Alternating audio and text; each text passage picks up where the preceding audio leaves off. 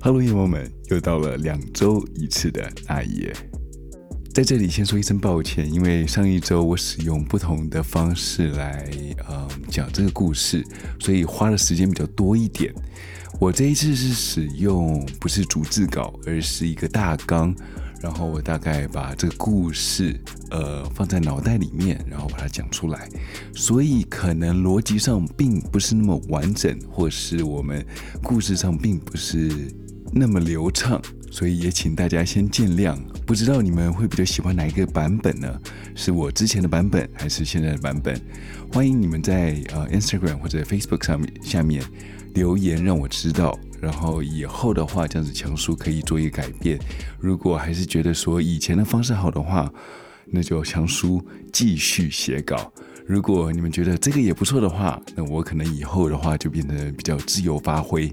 顺带一提，下周是我们这里的国庆，所以我有打算要宅在家里面继续打我的电动。可能这一周并不会有更新吧，请大家再次见谅了。好，先来感谢这一次的赞助。呃，首先要谢谢徐先生以及黄小姐，你们两位，呃，赞助那一夜以及强叔，呃，可以投资一些更好的器材。如果你们喜欢强叔或者那一夜这一个频道的话，欢迎你们也可以用行动来支持强叔以及那一夜。小额赞助那一夜可以使用下面的链接去抖内那一夜这个频道。如果你是第一次收听那一夜这个节目的话，如果你喜欢这个节目的话，欢迎你听完以后到 Apple Podcast 给那一夜以及强叔一个五星好评，也顺便留一个言给强叔。如果你是使用 Spotify 的话，记得请订阅这个频道，以及分享这个频道给你朋友知道。记得哦，你听完这个故事以后，你可以到 Instagram 或者 Facebook 上面去搜寻那一页，可以看到本集的所有的有关案件相关的照片。好，那我们就废话不多说，就回到了我们台湾州的案件吧。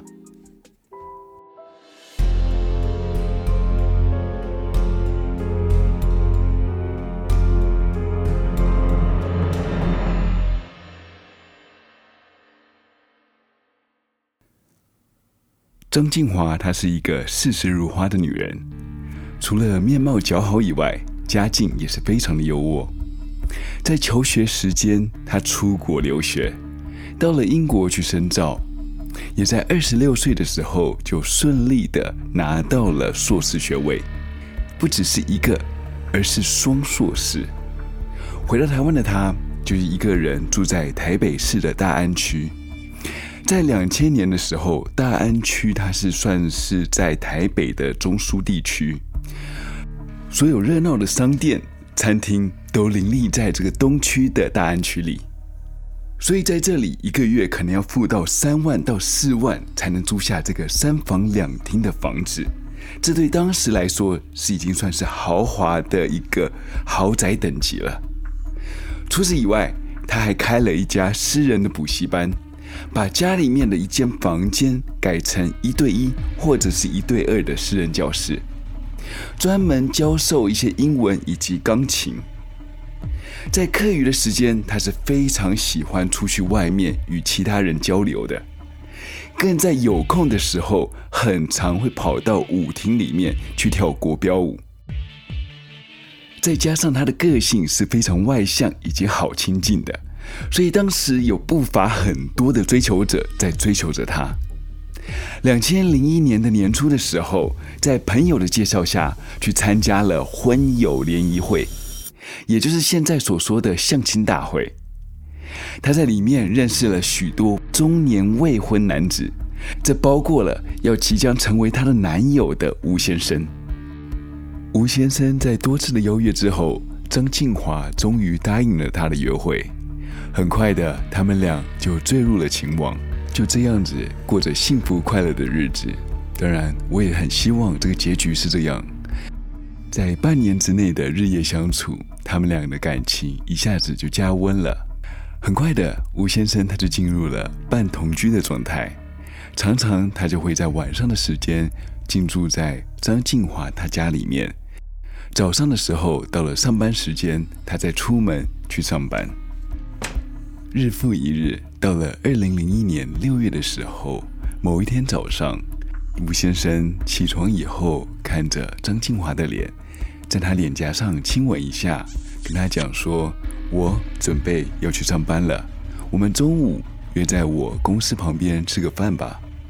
如果有什么事情的话，就打电话到我公司，那我们就中午见喽。”接下来，他就离开了张静华的住所，前往公司去上班。到了中午时分的时候，他在公司旁边的餐厅等了又等，等了又等，就是没有等到张静华出现。他用了公共电话打电话到张静华的家里面，看看他是否还在家里化妆，还没有出门。但是打了电话一通、两通、三通都没有打通，都直接跑进了语音信箱。吴先生心里想说，可能张静华有事情要去办，并没有来得及打电话到他公司跟他说，所以他也没有多想，就直接在餐厅旁边吃了起来。吃完饭了以后，就直接回到公司里面去上班。到了下午的时候，这个时间通常都是学生会到张静华家里面去做补习，但是学生到了张静华家，按了门铃。只听到里面的狗叫了几声，但是没有人回应。等了半个小时以后，他觉得可能张静华今天有事，所以没有办法上课，他就直接回到家。回到家以后，他把这事情跟他父母说了，他的父母也打电话到张静华家，并没有人去接听这个电话。晚上的时候，吴先生他也到了张静华的家里，准备到他家去过夜，陪他睡一晚。但是门铃按了按，却没有人回应。他觉得很奇怪，他打了电话到了张静华的父母家里面去询问，说张静华是否有回到家里。但是他的爸妈这两天并没有见到张静华，他们也觉得很奇怪。平常张静华都会打电话到家里去请安，但是今天一点音讯都没有。心里想说，是他女儿太忙了吗？但是，这对于生活作息非常有规律的他来说，是从来没有发生过的事情。不管怎么样，现在都已经太晚了，等到明天早上再去问得清楚。隔天一大早，他的父母打了电话到他家里，以及手机里都并没有接听。他们觉得事有蹊跷，立刻通知了消防员，准备去他家去看看到底怎么了。当消防员到了张静华的家门口前，他发现了他的爸妈与他的男友都没有他家大门的钥匙，他们只能报警，叫了警察来一起坐云梯车从窗户进入张静华他家里面。他们到了家里面，家里一个人都没有。警察到了大门，看了门锁并没有破坏的痕迹，看到家里面是非常的干净，地板还是非常的光亮。这让警察觉得有一点疑心，而且有一种不安的预感。他们回头问了吴先生：“张静华的家里面有没有定期的来请清洁的阿姨来打扫？”在了解过，其实张静华的家里面并没有请佣人或者是打扫阿姨会进来。警察心里面觉得，这很有可能是像以前的案子一样，是在事后才把这里打扫干净的。他们往房间里面走去，经过阳台的时候，就听到了狗叫声。到了阳台，把门打开的时候，就看到了这只狗，头也不回的直接往厕所里冲过去。难道它是要去上厕所吗？警察立刻的把这只狗给拦了下来，就见到这只狗一直对着厕所里面狂叫。警察当下就知道了。这个厕所可能跟张静华的失踪是有关联的。他们立刻的把不相关的人员全部撤离这个房子，并且拉起封锁线，还请了一些搜证人员以及鉴识科的人员到了现场。警察把浴室标记为重点部位，浴室里面也打扫得一尘不染，浴缸也是亮晶晶的。唯一让他们觉得奇怪的地方，原来就是浴缸上方有一个木帘。有一个挂杆，还有两条大浴巾，在挂杆上面并没有浴帘，在厕所里面也没有任何的浴巾以及地垫。更让他们注意到的是，在浴室的地上有一个电风扇。在浴室里面摆一台电视或者一张椅子都说得过去，但是怎么可能会在浴室里面放一个电风扇呢？你洗澡的时候会有多热呢？而且这个电风扇就是在浴缸的旁边。如果有点常识的，大家都知道，在浴缸旁边尽量不要放一些家电，避免你在洗澡的时候触电而亡。这让警察觉得这个浴室跟这个案情是绝对脱不了关系的。警察也在大门外面发现了张静华的鞋子，全部都是整整齐齐的排列在那里，并没有看得出来他有出外的痕迹，而且他所有的鞋子都一双不少的摆在那里。鉴识人员到了现场以后，他们拿出了一个血迹的采集包。他们到了浴室里面，看到了这个浴缸还有洗脸盆，它们是枣红色的，所以跟血迹的颜色是蛮相近的。他们在浴缸上面看到有一些颜色比较深的斑点，这些斑点的话，对于鉴识人员来讲的话，就一看就知道这是刚洗过的血痕。他们确保说没有在上面看漏任何东西，所以他们在呃澡盆以及浴缸上面。喷洒了这个血精反应的溶剂，经过这个显影进行了勘察了以后，结果发现这个浴缸的接缝还有就是洗脸台里面都有血迹的反应。之后，他们对整个浴室都喷洒了这个化学显影剂以后，这血点处多到一百零七处啊！他们连忙的把每一处都标记起来，顺便拿起相机拍照存证。这个血迹除了暗红色的澡盆以及马桶还有洗手台以外，其实他们在墙上也发现了一些有被抹布擦拭过的痕迹，有点像是一整片的血迹在墙上。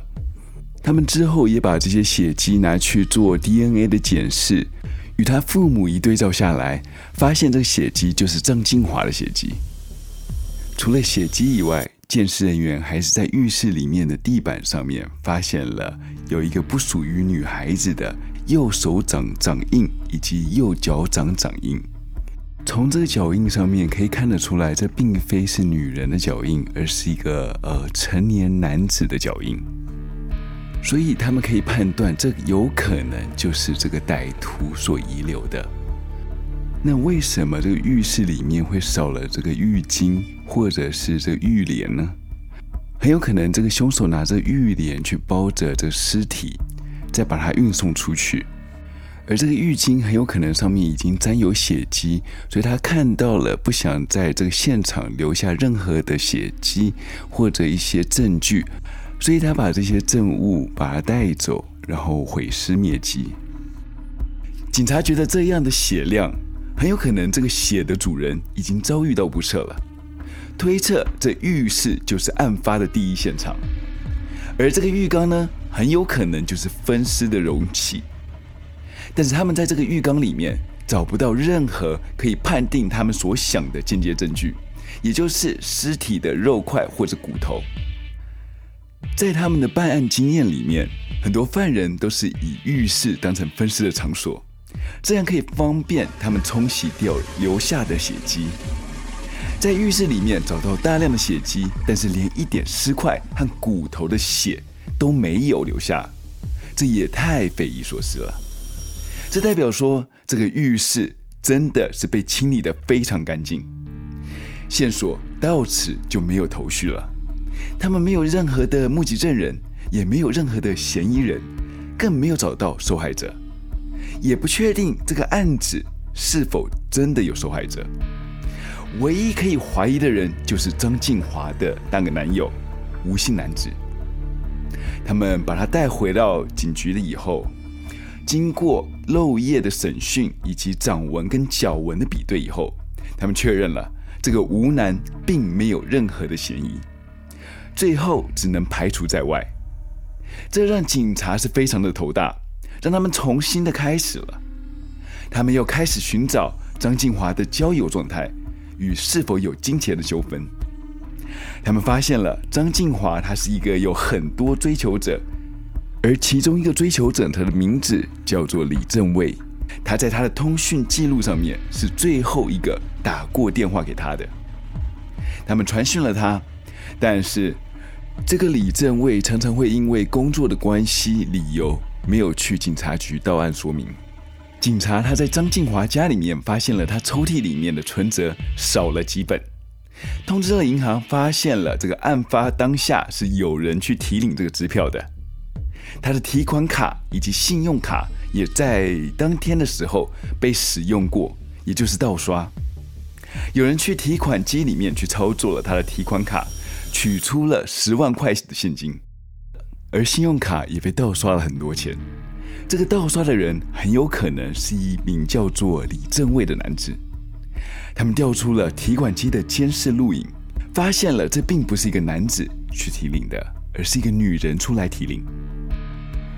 而她呢，并不是张静华本人。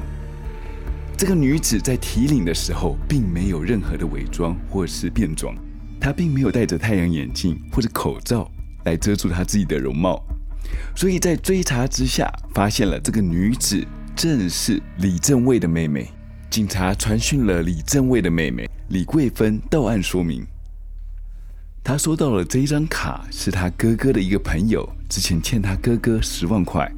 所以李正卫拿了这一张卡，要他妹妹去提款机去领提领，来偿还李正卫之前向他妹妹所借的十万块钱。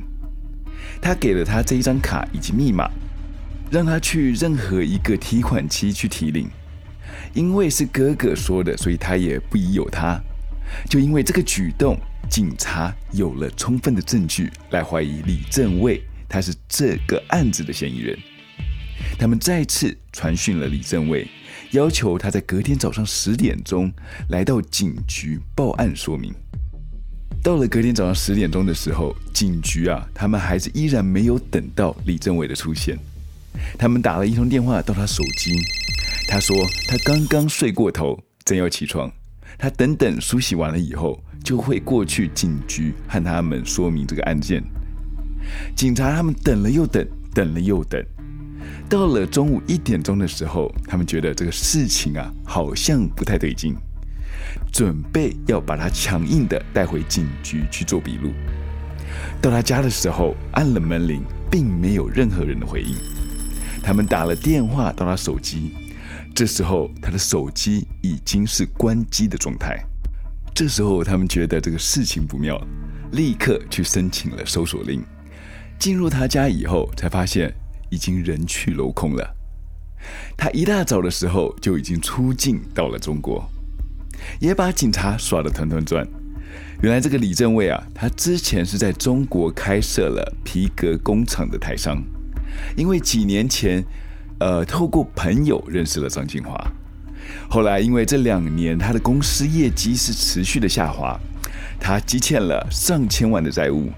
所以在二三月的时候，他回来到台湾来筹措这个资金，但是在筹措资金的期间，他是非常的不顺利，打了许多通电话去向他朋友借钱，但是当他朋友听到是借钱，直接就把电话挂了。他突然想起了张静华，他觉得这个女生是非常有钱，发现了她有近亿的定期存款，本来打算和她借钱。但是好像并不是很顺利。警察后来是透过手机的基地台的讯息，发现了在台北市呃台北县这个永和市的李正卫，在六月十四号当天，他早上花了很长的时间留在大安区某一个地方，这个地方刚刚好是张静华所住的住所附近。他们又发现了李正卫在六月十五号的凌晨，他手机定位出来是出现在北海岸的金山附近，很有可能他是去到那里把尸体给处理掉。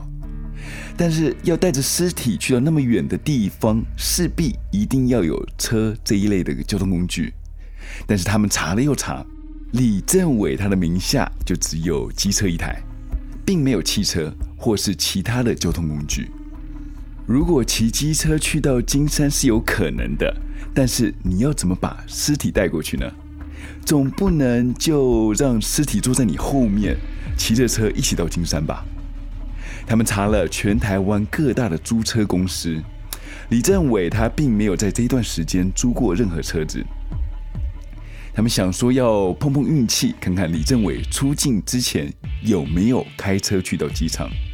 他们翻遍了所有机场的停车位啊，并没有一部车是属于李正伟他所开过的，或者是他朋友所持有的。既然李正伟的线索已经断了，警察就只好把目标锁定他的妹妹李桂芬身上。他们传唤了李桂芬到案，接受了调查。他们说，李桂芬持有张静华的提款卡。认为他跟涉嫌的李正伟他是共同犯案，但是李桂芬他是矢口否认，说到他是完全不知情，一切都是他哥哥所做的，就连他也是被他哥哥蒙在鼓里的。警察当然对他这个说辞是不完全采信，毕竟不是共谋，怎么会有张静华的提款卡以及密码呢？而且这张卡还在他家里面。李桂芬，她是解释到这一张提款卡是他哥哥给她的，只是他要去帮忙去提款，他并不知道这张卡的主人是谁，而且他哥哥有欠他钱，说明了他这个钱是要他自己去把它领出来来还债的。当然，警察对这个说辞还是不太采信的，但是之后他所说的，就让警察觉得他有可能是被蒙在鼓里的。因为警察问了他，觉得他的哥哥在台湾是使用哪种交通工具？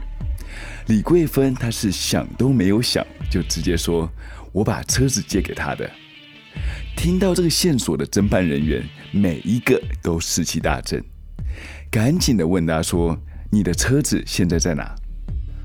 李桂芬他也说到了，之前李政伟要去大陆之前，他就把他车子还给了他。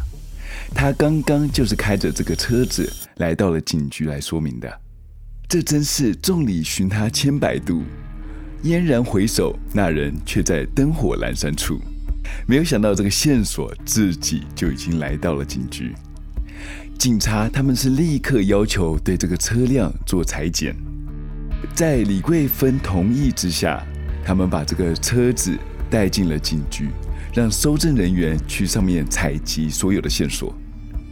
搜证人员打开了他的车子的车门，迎面扑来就是浓浓的一股血腥味。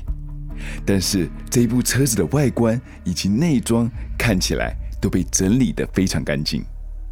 他们看到了座椅上面有一个足椅垫，他们把这个足椅垫翻过来一看，下面还有一点血迹的痕迹。他们再次检查了车座椅，他们里面的缝隙，也发现到这有残余的血迹。重头戏来喽！他们把行李箱打开的时候，表面上看起来是非常干净的，但是他们已经闻到整部车都有血腥的臭味。他们把行李箱的甘蔗板给拿出来看，他们发现了这甘蔗板的底部有大量的血迹的痕迹。这些痕迹是属于滴流状，这是什么意思呢？我们想说，把这个一个冰块放在我们桌子上，这冰块就会开始慢慢的融化。等融化以后，它的水因为地心引力的关系会往低处流，这样就会形成这个滴流状出来。所以他们推测了，这个甘蔗板上面一定有摆过尸体，才有可能会发生这样的状况。在行李箱里面的遮阳板上也是有着血迹的，所以他们可以很确定的说，这一部车一定有载运过血流不止的物体。他们也把这个血迹去做 DNA 的比对，也确认了这个血迹是属于张静华的。他们之后也找出了在国外与其他国家在犯案时候毁尸灭迹的一些犯罪侧写，他们了解到了。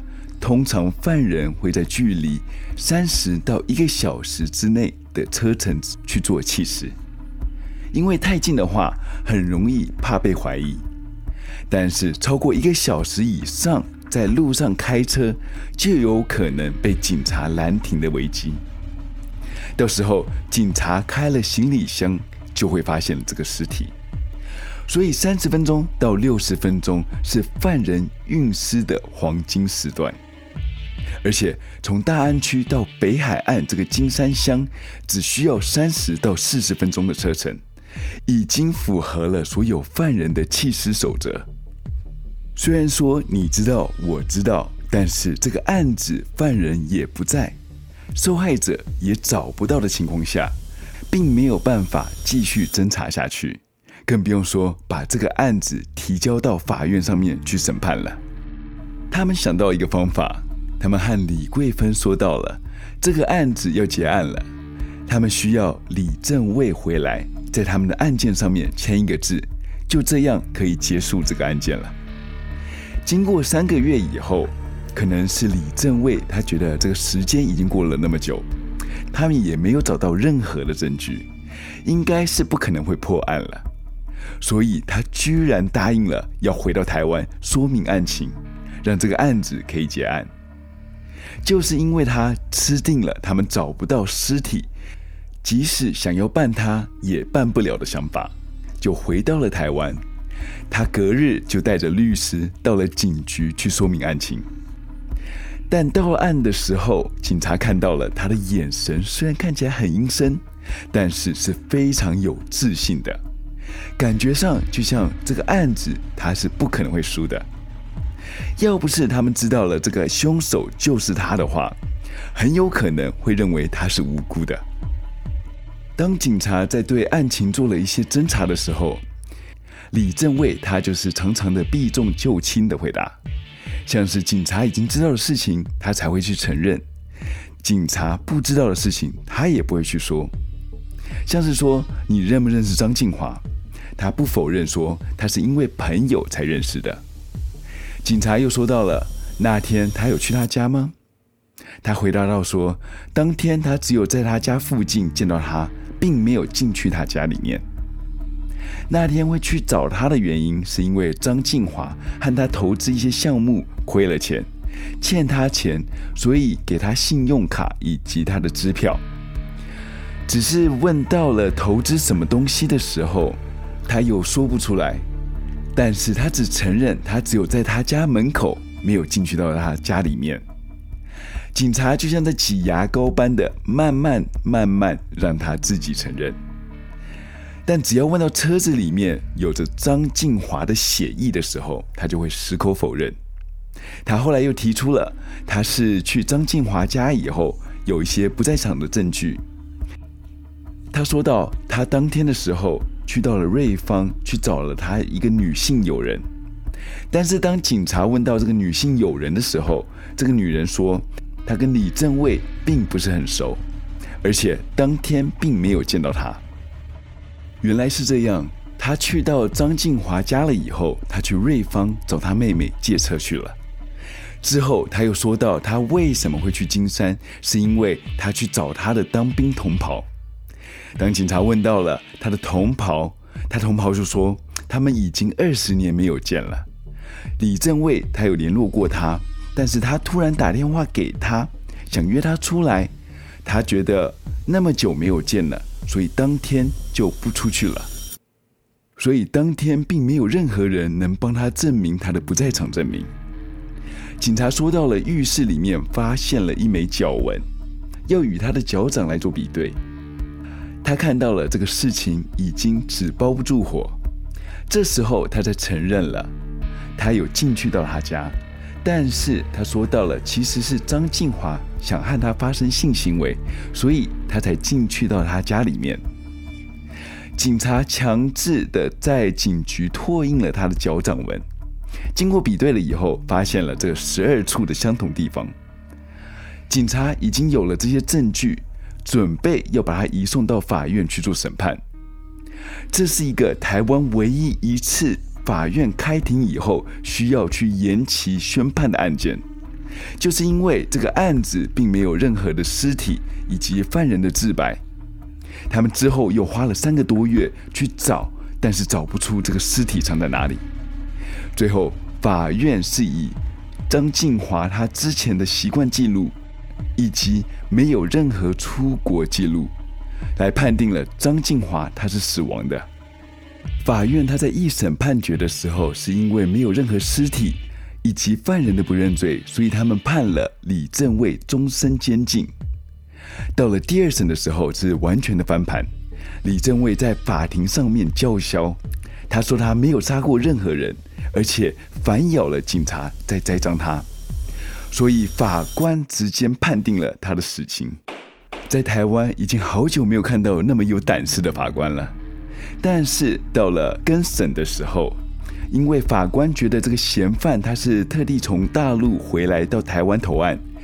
所以改判了无期徒刑定谳，这也是台湾第一宗没有任何尸体以及自白判刑确认的案件。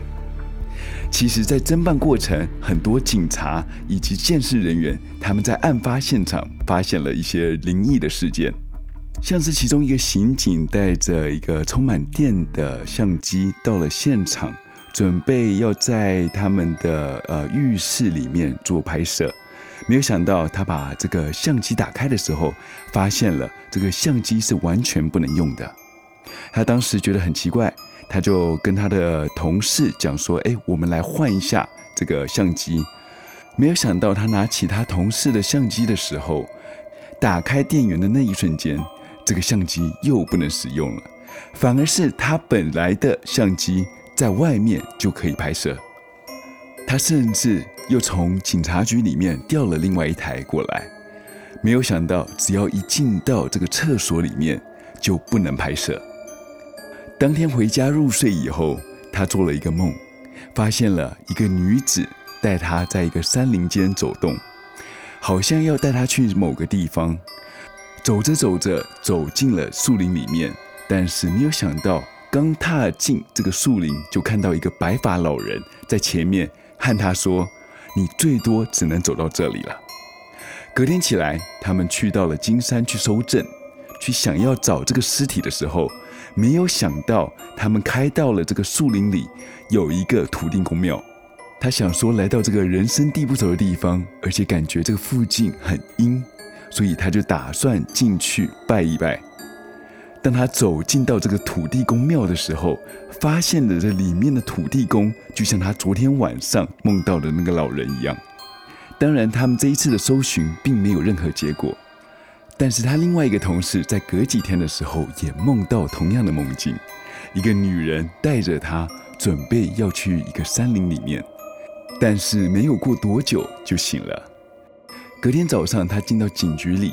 准备要把这个案子调出来的时候，看到了卷宗，猛然一想，这个女的好眼熟，没有想到，原来他在昨天的梦境里面就见到这个女生，这个女的就是受害者张静华。在那时候，警方在金山开挖的时候，在搜寻尸骨的时候，陈派检察官半夜在家中也常常接到一些来路不明的电话。有时候电话的那一头就会听到有女子在哭泣的声音，而检察官对着电话说道：“我们在山上找你找了很久了。”之后就把电话给挂断了。其实还有一个更有名的就是之前那一部车子，也就是在行李箱里面有血迹的尸体，那一部车子之后就被扣押在大安分局楼下的地下室的停车场。但是很奇怪的就是。常常有人经过那里的时候，就会看到那个车门是自动打开，但是他们跟其他人确认的时候，那部车是上锁的。也有人经过的时候，看到了一名女子坐在车子后面，但是当他看第二次的时候，那女子就不见了踪影。还有很多人在半夜的时候听到有女子的哭声在地下室传了出来。吓得园警们尽量避免入夜以后进入到这一层。最后，在搜查队长下令再把这部车子移开以后，之后就没有怪事再发生了。虽然张静华他的尸体到现在还是没有找到，李正卫到现在还是不承认他有做过这件事情，但是相信你与我心目中已经有犯人的模样。